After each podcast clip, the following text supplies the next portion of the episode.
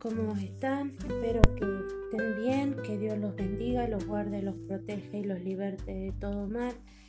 Que la sangre de Cristo los cubra, los proteja, los ayude en todo tiempo y en todo lugar y más en esta situación que estamos pasando. En este día vamos a ver lo que es el libro de Génesis, el capítulo 4 vamos a ver lo que sería el capítulo del Génesis, el capítulo, después lo que sería la explicación. La explicación, como ya les dije, está en base a la Biblia de Estudio Teológico Reina Valera 1960. Y después pasaríamos, les diría yo, unas concordancias para que ustedes puedan leerlas después con mayor tranquilidad. Como siempre, los invito a hacer una confesión de fe, en este caso que Dios nos permita hacer la confesión de fe eh, con un corazón sincero, con un corazón entregado, con un corazón dispuesto. Y los invito a hacerlo. Señor Jesús, te pido perdón por mis pecados. Me arrepiento y te recibo como mi Señor y mi Salvador. Y te pido que anotes mi nombre, el nombre de cada uno. Por ejemplo, en este caso sería Paola Guerra en el libro de la vida. Los invito a hacerla, a la confesión de fe. No importa la situación que estén pasando, no importa la vivencia, no importa no importa nada, lo único que importa es Cristo Jesús, que es nuestra roca, que es nuestra salvación y que Él nos esté ayudando. Bueno, vamos a proceder a leer lo que es el libro 4, capítulo 4, en este caso trata sobre Caín y Abel. La verdad que me parece interesante y más adelante les voy a explicar el por qué y dice, conoció Adán a su mujer Eva, la cual concibió y dio a luz a Caín y, y dijo, por voluntad de Jehová he adquirido varón. Después dio a luz a su hermano Abel, y Abel fue pastor de ovejas, y Caín fue labrador de la tierra. Y aconteció andando el tiempo que Caín trajo del fruto de la tierra una ofrenda a Jehová y Abel trajo también de los primogénitos de sus ovejas, de lo más gordo de ella. Y miró Jehová con agrado, a, con agrado a Abel y a su ofrenda, pero no miró con agrado a Caín y a la ofrenda suya. Y se ensañó Caín en gran manera y decayó su semblante. Entonces Jehová dijo a Caín, ¿por qué te has ensañado? ¿Y por qué ha decaído tu semblante? Si bien hicieres, no serás enaltecido, y si no hicieres bien, el, pecado está a la puerta. Con todo esto, a ti será su deseo, y tú te enseñorearás de él. Y dijo Caín a su hermano Abel, salgamos al campo y aconteció que estando ellos en el campo, Caín se levantó contra su hermano Abel y lo mató. Y Jehová dijo a Caín, ¿dónde está Abel tu hermano? Y él respondió, no sé. ¿Soy yo acaso guarda de mi hermano? Y él le dijo, ¿qué has hecho? La voz de la sangre de tu hermano clama a mí desde la tierra. Ahora pues, maldito seas tú de la tierra que abrió su boca para recibir de tu mano la sangre de tu hermano. Cuando labres la tierra no te, volverá, no te volverá a dar su fuerza. Errante y extranjero serás en la tierra. Y dijo Caín a Jehová, Grande es mi castigo para ser soportado. He aquí me echas hoy de la tierra y de tu presencia. Me esconderé y seré errante y extranjero en la tierra. Y sucederá que cualquiera que me hallare me matará. Y le respondió Jehová, ciertamente cualquiera que matare a Caín siete veces será castigado. Entonces Jehová puso señal en Caín para que no lo matase cualquiera que le hallare. Salió pues Caín de delante de Jehová y habitó en la tierra de Nod, al oriente de Edem. Y conoció Caín a su mujer, la cual concibió y dio a luz a Enoch. Y edificó una ciudad y llamó el nombre de la ciudad del nombre de su hijo Enoch. Y a Enoch le nació Irad. E Irad engendró a Mehuejael. Y Mehuejael engendró a Matusalén. No, perdona, Metusael. Metusael. Y Metusael engendró a Lamec. Y Lamec tomó para sí dos mujeres. El nombre de una fue Ada y el nombre de la otra Zila. Y Ada dio a luz a Jabal, el cual fue padre de los que habitan en tiendas y crían ganado. Y el nombre de su hermano fue Jubal, el cual fue padre de todos los que tocan arpa y flauta. Y Sila también, también dio a luz a Tubal Caín, artífice de toda obra de bronce y de hierro, y la hermana de Tubal Caín fue Naama. Y dijo Lamec a sus mujeres, Ada y Sila, oíd mi voz. Mujeres de Lamec, escuchad mi dicho. Que un varón matare por mi herida y un joven por mi golpe. Si siete veces será vengado Caín, Lamec en verdad setenta veces siete lo será. Y conoció de nuevo Adán a su mujer, la cual dio a luz un hijo, y llamó su nombre Set, porque, Dios, dijo ella, me ha sustituido otro hijo en lugar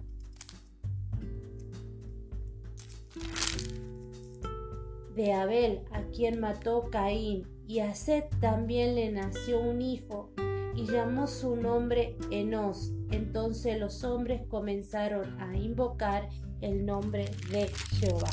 Ese es el capítulo 4 del libro de Génesis. Ahora vamos a lo que sería la explicación y como les dije esto en base a la Biblia de Estudio Teológico Reina Valera 1960. Y dijo, el capítulo 4, que abarca del versículo 1 al 26, habla de los hijos de Adán y Eva. ¿sí? En este capítulo la humanidad se hunde aún más en el pecado. Caín mata a su hermano y Lamec, descendiente de Caín, ejecuta una venganza indiscriminada. A pesar de, de haber sido expulsados del huerto, Dios concede a Adán y a Eva tener dos hijos. En ellos descansa la esperanza de un descendiente que derrote a la serpiente.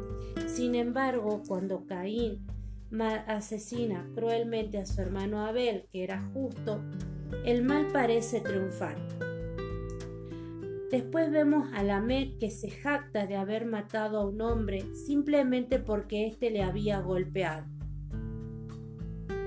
El nacimiento de ser como sustituto de Abel representa una nueva esperanza. Ahora vamos al versículo 1. La referencia de Eva a la voluntad del Señor con motivo del nacimiento de Caín transmite un optimismo. Aún puede que la serpiente sea vencida por la simiente de la mujer. Vemos el, el versículo 2 al 5. En esto vemos la ofrenda, que hay dos tipos de ofrenda, la ofrenda que hace Caín y la ofrenda que hace Abel.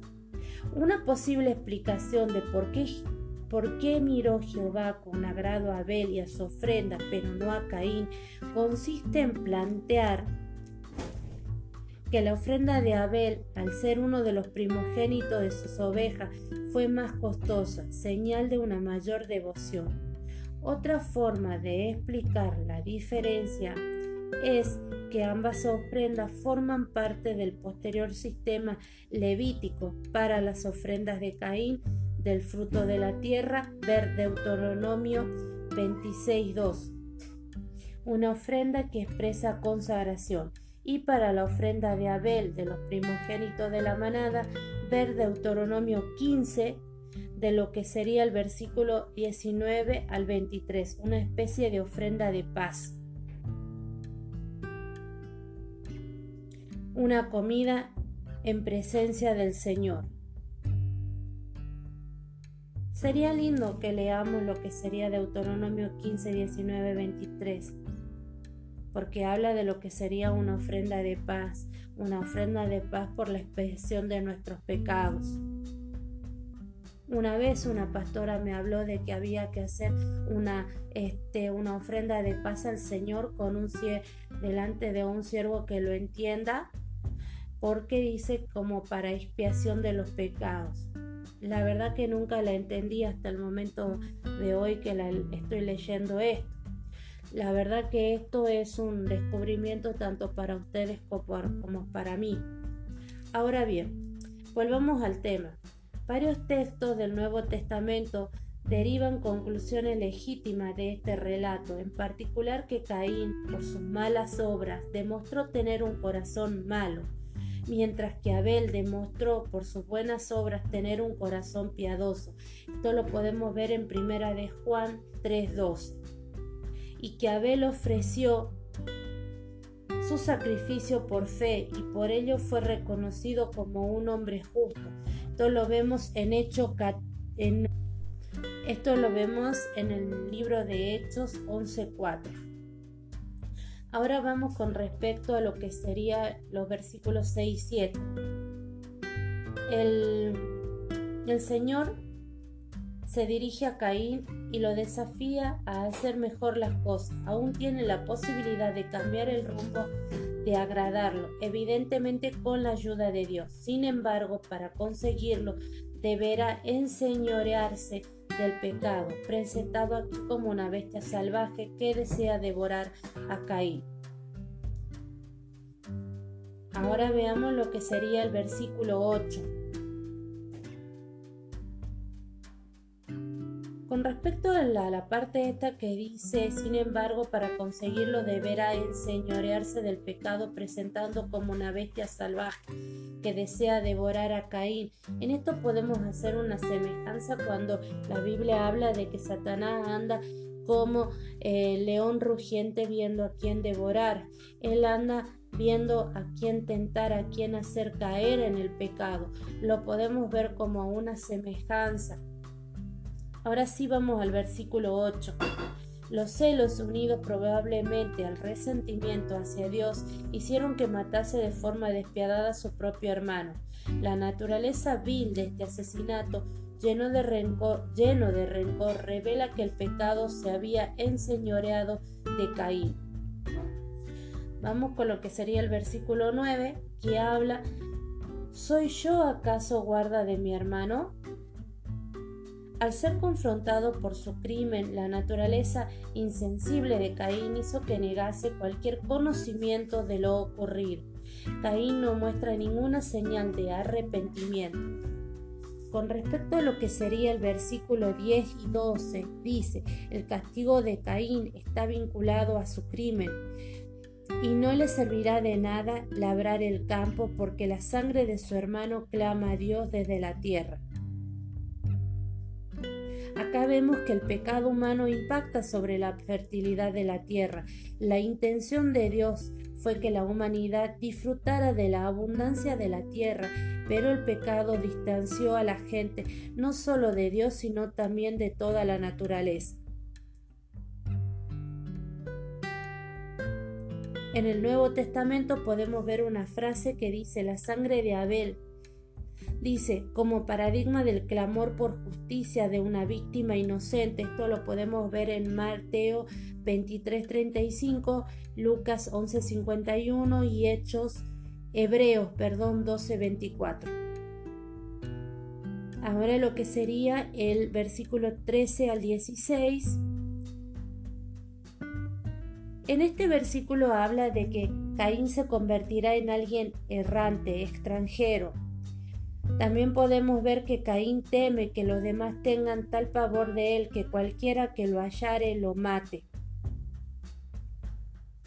Pero el Señor lo tranquiliza. En este caso uno puede ver todavía la misericordia de Dios a pesar del, del tremendo pecado que había cometido Caín, que era al, al haber matado a Abel. Porque si bien Caín mató, acá Dios le da una tranquilidad que dice que le pondrá una señal, que dice que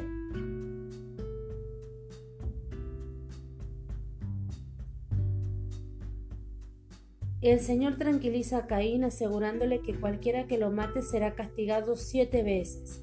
Y Jehová puso señal en Caín. Acá todavía habla de la guardia de Dios Todopoderoso sobre su creación. Podemos ver que al igual que Adán y Eva, que fueron expulsados del huerto, a Caín se le obliga a alejarse de, la, de delante de Jehová, es decir, alejarse de la presencia de Dios. Podemos ver que Caín se traslada al oriente de Edén y se establece en una región cuyo nombre muy apropiado es Nod, que en hebreo quiere decir errante. Con respecto a los versículos 17 y 24, estos versículos proporcionan información selectiva sobre los descendientes de Caín y concluyen con una descripción de Lamec, quien se jacta de estar dispuesto a vengarse setenta veces siete matando a cualquiera que se atreva a herirlo. Separado de Caín por cinco generaciones, Lamec se asemeja a, un se asemeja a su antepasado, pero parece ser aún peor.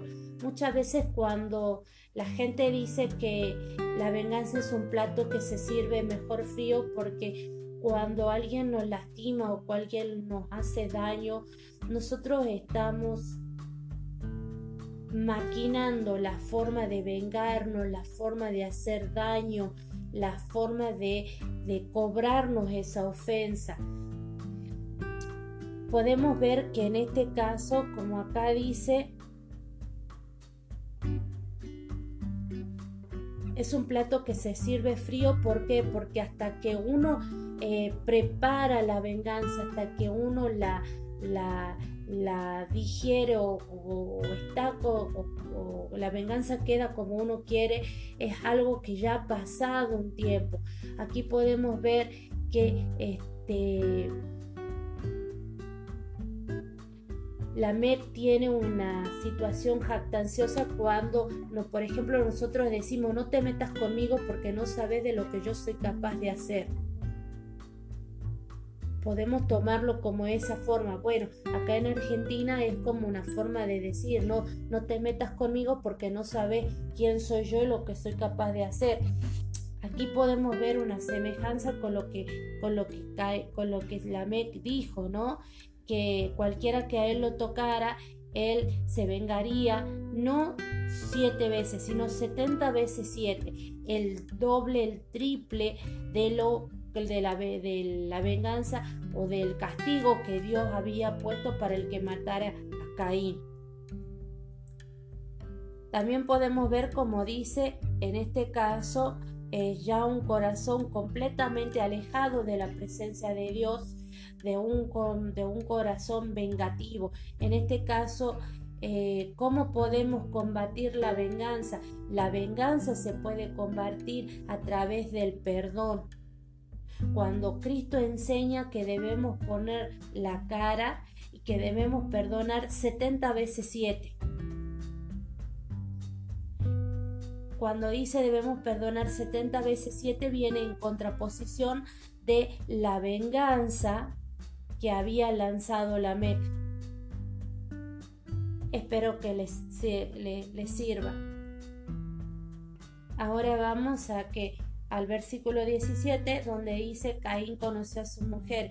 En este caso, eh, Caín se casó con una hermana, una suposición razonable dado de que toda la raza humana desciende de Adán y Eva y las leyes que prohíben esta práctica, que es el incesto, como en Levítico 18.9, no serían relevantes durante este periodo tan temprano tan temprano, ¿sí? Ahora bien dice, edificó una ciudad. Aunque Caín parece ser el edificador conforme al dato de que llamó del nombre de su hijo Enoch, el texto hebreo puede también significar que Enoch fue el constructor, a pesar de que los dos capítulos iniciales no mencionan específicamente a una ciudad, los lectores primitivos de Génesis habrían asumido automáticamente que la orden de llenar la tierra implicaría que la humanidad fundaría una o más ciudades en los alrededores de Edén, para luego para luego irse extendiendo a partir de ahí. Y aunque esto formaba parte del designio de Dios para la tierra, Génesis señala que alguna gente se dispuso a construir ciudades sin tener en cuenta a Dios.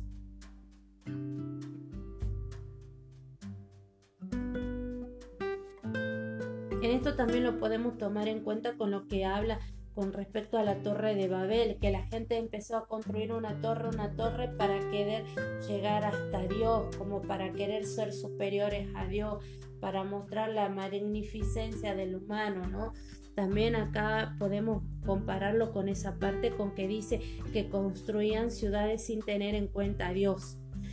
Vamos con lo que es el capítulo del versículo 18 al 22, que dice, Cinco generaciones después de Caín nació Lamec.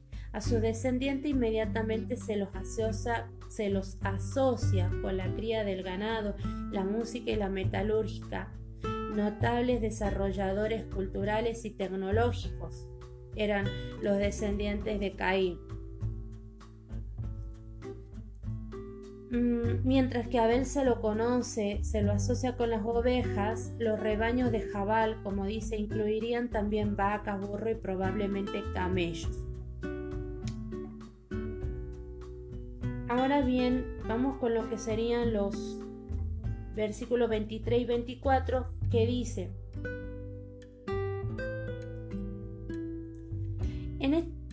este versículo podemos ver un desmesurado espíritu de vengativo. Es decir, como que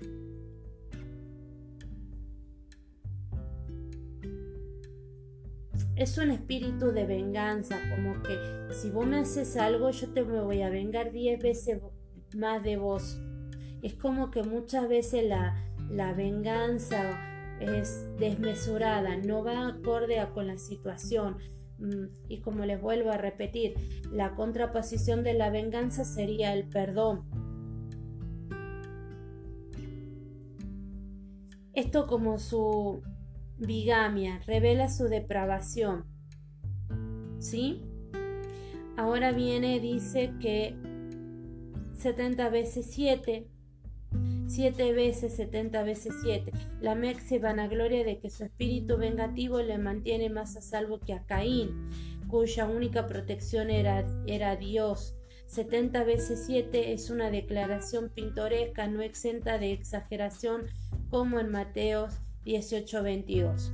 Y con respecto a los últimos versículos, que son el 25 y el 26, habla del nacimiento de, del tercer hijo de Adán y Eva, que es Seth y dice que a partir del nacimiento de Seth, eh, entonces los hombres comenzaron a invocar el nombre de Jehová, es decir, empiezan a buscar a Dios, empiezan a adorarlo públicamente.